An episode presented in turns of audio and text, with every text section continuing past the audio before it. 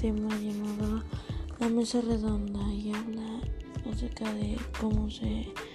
Eh, ¿Qué es una mesa redonda? Una mesa redonda consiste en la discusión de, una, de un grupo de expertos de un solo tema de la actualidad, en la que lo trata de diversos puntos de vista o áreas del conocimiento. La mesa redonda es un evento comunicativo formal porque transmite información y puntos de vista a una situación previamente planeada que se lleva a cabo en un espacio y tiempo determinado frente a un público o audiencia. Para practicar a una mesa redonda, debes investigar primero y documentarte, hacer el tema y de qué trata.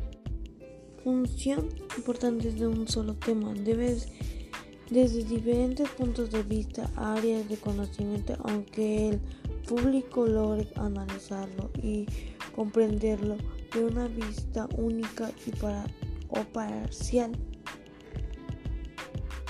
Los temas que se habla de la mesa redonda son muy variados y aunque a veces elegimos un por su temática, también conviene considerar la calidad de los exponentes, expositores quienes con su conocimiento y experiencia brindarán información valiosa sobre el tema desde distintas perspectivas. Toma en cuenta que la ficha temática trata desde que perspectivas y quienes practican. Debido a que la mesa redonda implica un diálogo, es necesario estar muy atento para entender el punto de vista de cada expositor y la interacción del moderador. Solo así pero les guste tienen que es sobre el tema de la mesa redonda.